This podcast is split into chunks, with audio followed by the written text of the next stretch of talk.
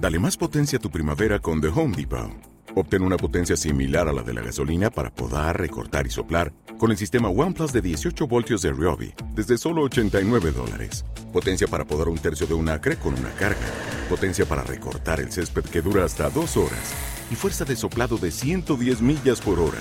Todo con una batería intercambiable.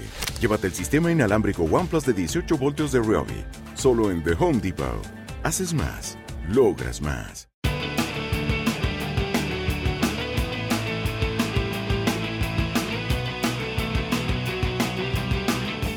Este programa está bajo licencia Creative Commons Reconocimiento No Comercial Compartir Igual 3.0. No se permite un uso comercial de la obra original ni de las posibles obras derivadas, la distribución de las cuales se debe hacer con una licencia igual a la obra original. Y ahora comienza. Cine por momentos.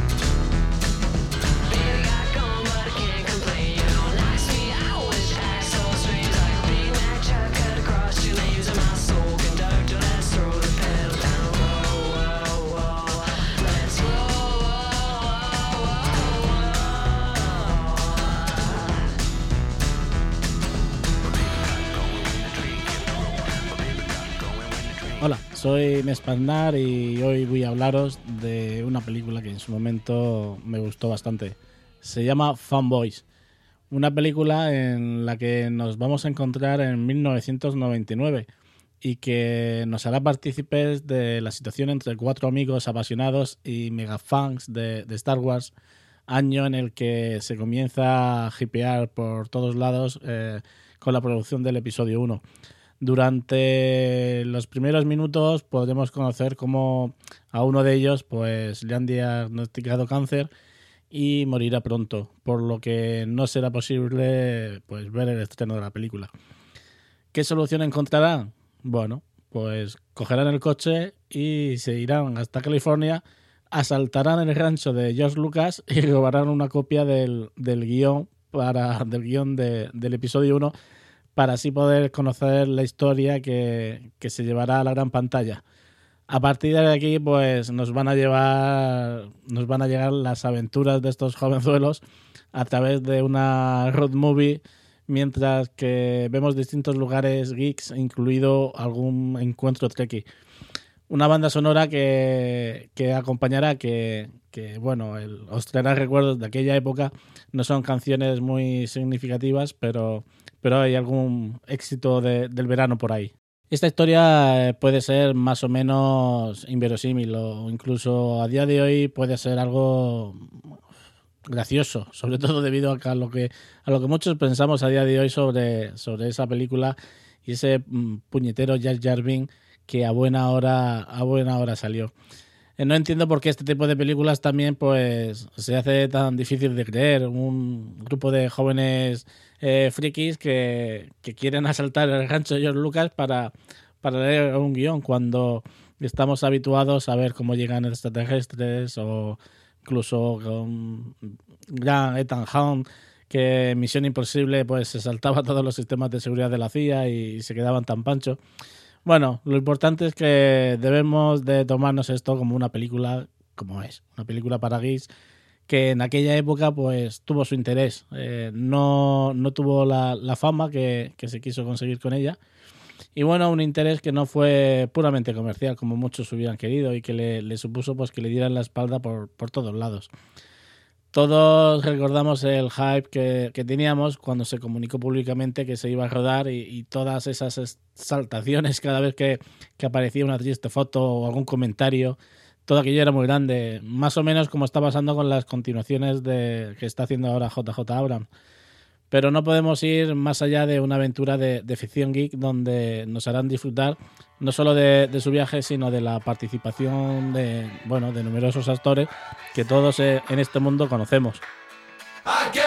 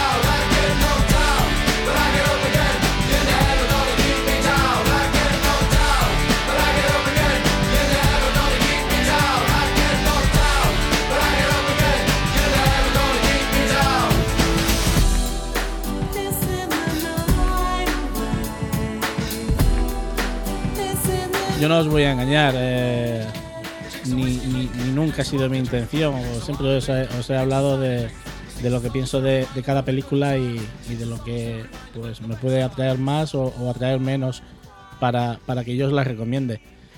La primera vez que la vi, ya por aquel entonces, la película me pareció una pasada. Eh, hoy la verdad es que no me lo ha parecido tanto. La, vi el otro día para, para tenerla fresquita bueno, el paso del tiempo se ve que, me ha cambiado a mí el tipo de humor y he estado presente, bueno, ante, ante dos películas pues un poco diferentes. Una que no tiene ni puta gracia, llena de humor absurdo y sin sentido, que, intenta convertirse en algo que no es. Y bueno, es, diríamos que esa es una primera parte. Y luego una segunda parte donde, donde, pues, a partir de que llegan a Las Vegas, a eso de la mitad de la película, pues que ya no paras de disfrutar entre aventuras y cameos y un sin parar de gente conocida y querida por todos, que bueno, pues te hará sonreír simplemente por el hecho de, estar en pantalla. Aunque echas de menos otras caras, pues aquí pues nos podemos encontrar a Carrie Fisher, te pueden encontrar a Billy D. Williams, a Sam Roger, a Kevin Smith, Jason Mewis. Básicamente este tío sale en todas las obras de Kevin Smith, que también es conocido como el Jay de J. Bob el, el Silencioso.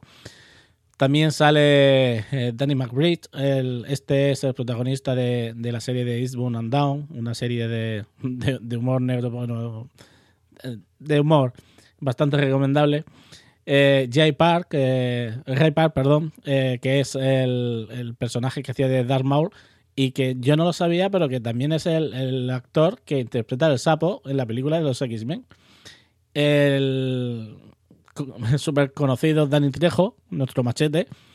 Y, bueno, incluso el magnífico William Sanders, que, bueno, junto a ellos hay también pues otra cantidad de secundarios súper conocidos por todos que, no vamos a entrar en detalle, pero que seguro que la mayoría solo los conoces por la cara, pero que, que los tienes en mente. Esta producción no lo tuvo fácil. Durante varios años estuvo adelantándose y retrasándose porque no terminaban ni de tener presupuesto para lo que querían. Y es que, bueno, la película es que tampoco es que sea la leche. Pero bueno, tampoco tenían los actores. Intentaron también hacer dos versiones diferentes. Una versión con cáncer y otra versión pues, sin cáncer. Finalmente, y una vez visto los dos montajes, se decidieron por la versión con cáncer. También porque hubo una gran campaña online en la que los fans de la futura película que, que estaban al tanto de, de las tramas pues demandaban que la versión original con la historia del cáncer fuera la versión final y que se dejasen de tonterías, vamos, el, al, otro director, porque curiosamente esta, esta película, eh, cada, cada versión la grabó un, director distinto, hizo un montaje distinto cada uno, y al segundo le decían que era un puto cobarde para arriba, vamos. Finalmente, la versión pues, de esta película se estrenó en julio de 2008 en la Comic Con de San Diego Sí, esa Comic Con donde eh, Adolfo y Mariano tendremos que ir. Y, bueno, eh, algún día, pues si Dios quiere y nos da salud y dinero, pues nos pasaremos por allí. Pero bueno, a lo que vamos. Durante, durante esa Comic Con se, hizo una proyección. Eh, luego se, se, promocionó que el estreno iba a ser en el 19 de septiembre de ese mismo año. Poco después se retrasó para noviembre y al final se estrenó en, en, febrero de 2009 y creo que fue un par de meses después, en abril, cuando se estrenó en, en España. Lo más curioso es que se fueron uniendo algunos de los personajes que aparecen conforme se iba haciendo la película. Eh, en un primer lugar, sí eh, se tuvo en cuenta eh, la opinión de George Lucas, ya porque tocaba las temáticas que tocaba y aparte porque se le hacía se le hacía mención. Se le hizo una proyección en privado para que diera su, su santa bendición y tal fue su agrado que incluso les proporcionó efectos especiales de sonido eh, de la saga original que, que se pueden oír eh, durante, durante la película en, el montaje final. Asimismo también Kevin Smith eh, apareció, también pudo ver una premiere personal de la película y también le, le pareció tan graciosa que, que solicitó un cameo que, que, fue también incluido en el montaje final. Que por supuesto, una vez sabes esto, te das cuenta de que su aparición es un parche postizo medio mal puesto, pero que bueno, él está ahí y, bueno, con eso es suficiente. Como os decía, hay dos partes en esta película. A ver, yo sigo pensando lo mismo, y es que eh, esta, eh, esta película ya está de tiempo. Eh, ahora mismo el tipo de humor geek está más elaborado y estamos más hartos de, de verlo. Eh, en esta película, al no verla en ese momento, pues quizás no te parece tan, tan ameno. O quizás a mí, pues eh, como tenía eh, tan buen recuerdo de ella, pues me esperaba otra cosa. El hecho de que la primera mitad de la película eh, no es que sea evitable, sino es necesaria porque te tiene que mostrar pues lo típico, eh, los personajes, quiénes son cada uno, la relación entre ellos, la motivación que les va a llevar a hacer el viaje y los problemas que le acarrea pues también personalmente a cada uno todo ello, pues en media película, pues se te hace un poco largo y hay un poco intento de humor sosaina, pero bueno, pero la, mejor parte para mí es la segunda. Pero bueno, en esta película, pues hay momentos grandes durante esa segunda mitad que os comentaba, grandes momentos y grandes camisetas friki, eso también. Pero el mejor de todo llega al final cuando nos aparece una Kristen Bell espectacular saliendo de una tienda de campaña vestida con ese bañador dorado de la princesa Leia, eh, de cuando lo llevaba puesto mientras estaba presa de Jabba el Hutt. En dos palabras, impresionante. Eso junto al momentazo del halcón milenario, o sea, la furgoneta de uno de los protagonistas que se llama el halcón milenario, parodiando ese mega momento, Han Solo escapando junto a Leia y Luke, intentando escapar de los destructores estelares y ese momento gatillazo que le falla la velocidad de la luz, bueno, eso también, también lo hacen muy bien.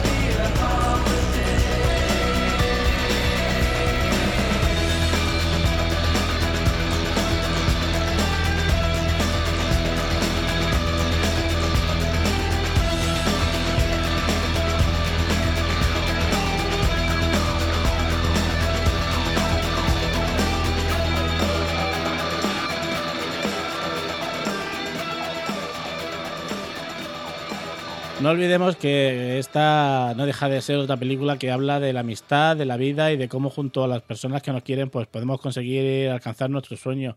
Y aunque esta película tiene un final cantado desde sus primeros minutos, te da todo esto y mucho más. Eh, el film es un film agradable que, que, bueno, pues debería haberse centrado algo más en, el humor que en la resistencia del geek. Eh, ahora eh, era lo que os decía antes, ¿no? Que, que, tenemos muy fresco gracias a series como The Big Bang Theory todo el tema del humor geek, de las camisetas. quizás ahora no nos guste tanto como me pudo gustar en su momento cuando la vi porque ahora estamos es un humor mucho más centrado y mucho más fresco y, entonces esto ahora pues parece un poco más soso. Eh, yo si os recomiendo algo es porque, porque me gusta y porque creo que, merece la pena aprovechar ese tiempo que, podemos gastar viendo, por ejemplo, esta película antes que ver cualquier otra cosa. Y me gustaría pues volver a comentar el hecho de que, de que hay dos partes que están muy diferenciadas y que esa primera parte mm, es menos aguantable y la segunda parte es bastante más aguantable. Pero bueno, eh, primero aprovechar eh, este tiempo de, conocer a los personajes y después a, centrarse. Creo que, por desgracia, en Estados Unidos eh, estuvo muy mal calificada. Vamos, hablaban de ella como de película olvidable. Y, vamos, solo era, y que solo era un intento maltrecho de hacer una, una road movie sin acercarse siquiera. Pero bueno, eh, claramente estamos ante una película que empezó a elaborarse en el 2007 y que comenzó a distribuirse en 2009. Un año en el que una película de bajo presupuesto, como pudo ser esta, y con poco carisma, pues salió a la calle a pelearse junto a películas como Avatar, Valkyria, Up, El Lector, Moon eh, Gran Torino, Malditos Bastardos, El London Millionaire. Joder, si hasta salió Zelda 211, que lo estuvo petando en taquilla. Y es que te pones a repasar los estrenos de ese año y la verdad es que te das cuenta de que tuvimos una muy buena cosecha de, muy buenas películas y que esta, pues evidentemente, eh, pasó sin pena ni gloria y, sus motivos tuvo. Pero que es una película que, que merece la pena ver. Y va a ser todo por hoy. Eh, quiero daros las gracias por escucharnos, muchas gracias por, por seguirnos en este, esta pequeña y corta andadura que, que tenemos y espero que, que, nos podamos oír pronto. Comentaros que Cine por Momentos eh, se realiza en, formato podcast y que eh, sus archivos están alojados en el portal ebooks, estando cubiertos por la licencia de servicios de programación tipo radiofónica, webcasting en redes digitales de las GAE, bajo la licencia global contratada y gestionada por iVox, eh, para el uso de, música comercial del repertorio de la sociedad de gestión. En este caso no he podido disponer de toda la banda sonora de, de, esta película porque no todas las canciones de la banda sonora estaban dentro del repertorio de las GAE. Tuve que ir buscando una a una cuál se encontraba dentro y cuál no, y solo he utilizado las que estaban dentro eh, del repertorio de, la sociedad de gestión. Espero que, bueno, que os guste este programa y que os animéis a seguir escuchándonos y a recomendarnos, por supuesto. Muchas gracias de nuevo, besos para ellas, abrazos para ellos y saludos para todos. Hasta luego.